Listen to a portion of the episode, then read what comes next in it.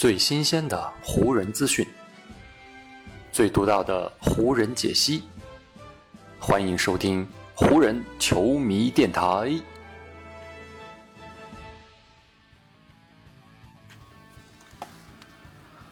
北京时间四月四日，欢迎各位收听全新一期的湖人总湖人球迷电台，我是你们的朋友戴高乐。现在各位听到呢这首非常动感的背景音乐啊，名字叫做《The Art of Improvising》，翻译过来的话呢就是创作的艺术。对我来说，做如今的这档电台节目呢，就是一种创作；而对于咱们关注的 NBA 比赛来说，球员们在场上的比赛和打球同样也是一种创作。所以目前虽然正在假期当中，但 NBA 的比赛还在继续进行，所以咱们的电台也肯定还是会照常更新。加上明天呢，还有一场洛杉矶德比这样一场。可以说是万众瞩目的比赛啊，所以这肯定是咱们不能错过的。不过呢，本期节目咱们先不聊洛杉矶德比啊，给明天的节目咱们再留点悬念。今天我想先跟大家聊一聊，如今湖人队内存在的一个不稳定因素啊，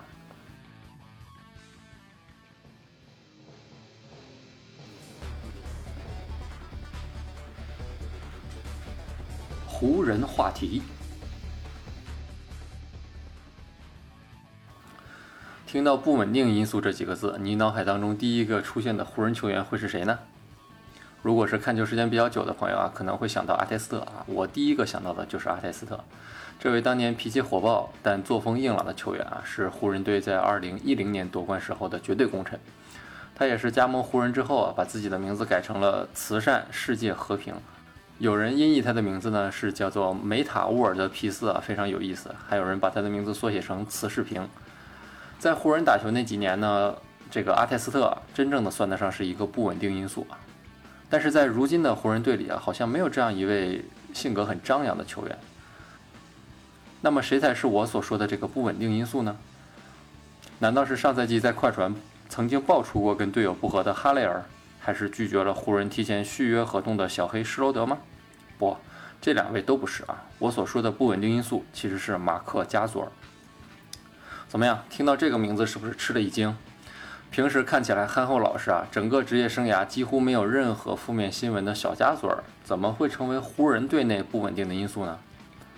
下面我就慢慢的跟您说，这件事的诱因呢，还得从最近刚刚加盟湖人的德拉蒙德说起啊。没错，又是德拉蒙德。最近我们的节目已经连续好几期都在聊德拉蒙德的话题了。呃，湖人跟雄鹿的这场比赛，也就是德拉蒙德加盟湖人之后的第一场。按照此前球队给出的承诺，德拉蒙德顺利的成为了球队的首发中锋。湖人五号位的上场时间就由德拉蒙德和哈雷尔这两个人分别占据。而曾经呢，湖人的首发中锋小加索尔在湖人跟雄鹿这场比赛的上半场就彻底跌出了轮换阵容。而后面的情况呢，咱们之前的节目也聊过啊，德拉蒙德因为脚趾意外受伤，第三节就提前退场。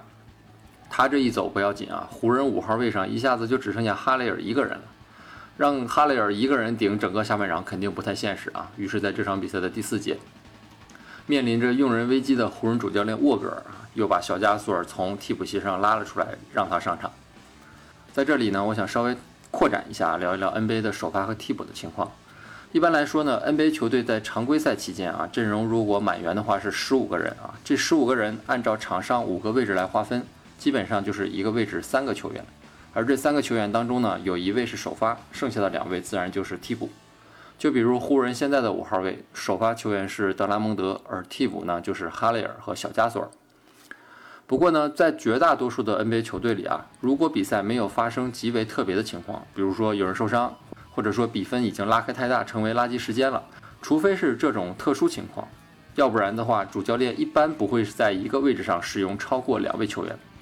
也就是说呢，一支球队啊，在一场正常的比赛当中，差不多也就是最多有十位球员能够登场，获得稳定的出场时间。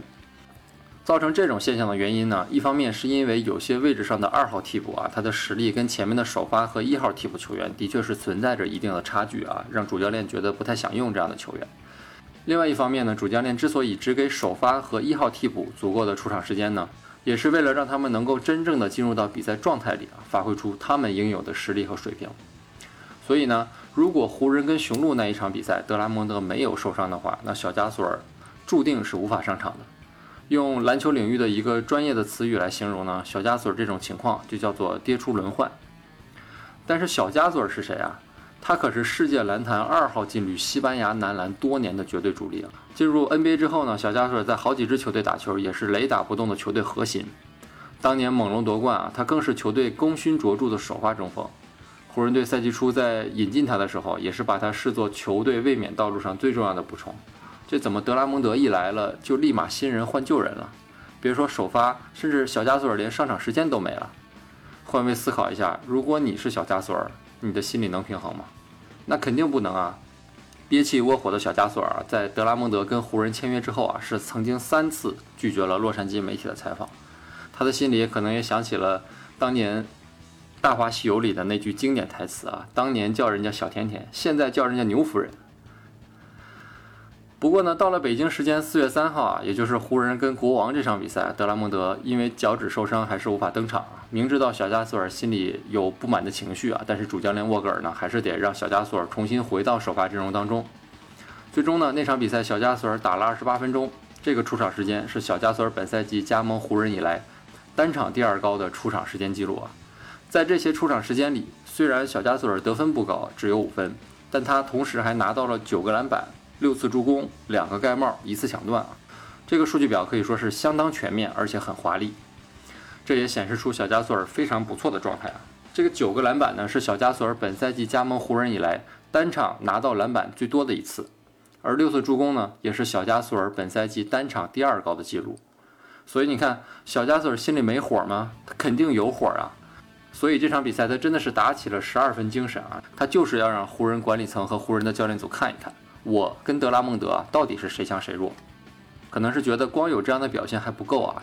小加索尔呢，在这场比赛的赛后，也是终于对媒体开口了。他就说啊，他说我觉得我自己现在的身上有一个大大的假如，我现在所有的表现都是建立在球队假如需要我这个假设上面。小加索尔还说啊，他说我现在已经不再是球队的 A 计划了，现在呢，我充其量只能算是 C 计划，甚至是 D 计划。而且呢，我还只能接受这一点，毕竟这就是我的工作。我当初在签合同的时候呢，就有这一条。但是呢，当这种情况出现的时候呢，谁都不可能轻松的接受。听听小加索尔这话说的真的是话里有刺儿，话里有火。跟国王这场比赛呢，小加索尔一共是打了二十八分钟。就在这二十八分钟的时间里呢，湖人净胜对手二十分啊。小加索尔这个效率啊也是非常的高。所以啊，如何能够让小加索尔在今后的比赛当中维持这样的效率和斗志？同时呢，也要照顾好这位老将的情绪啊，这将会成为湖人未来非常重要的任务之一。湖人队的主教练沃格尔在跟国王队的比赛结束之后呢，就马上通过媒体啊，给小加索尔做起了心理按摩。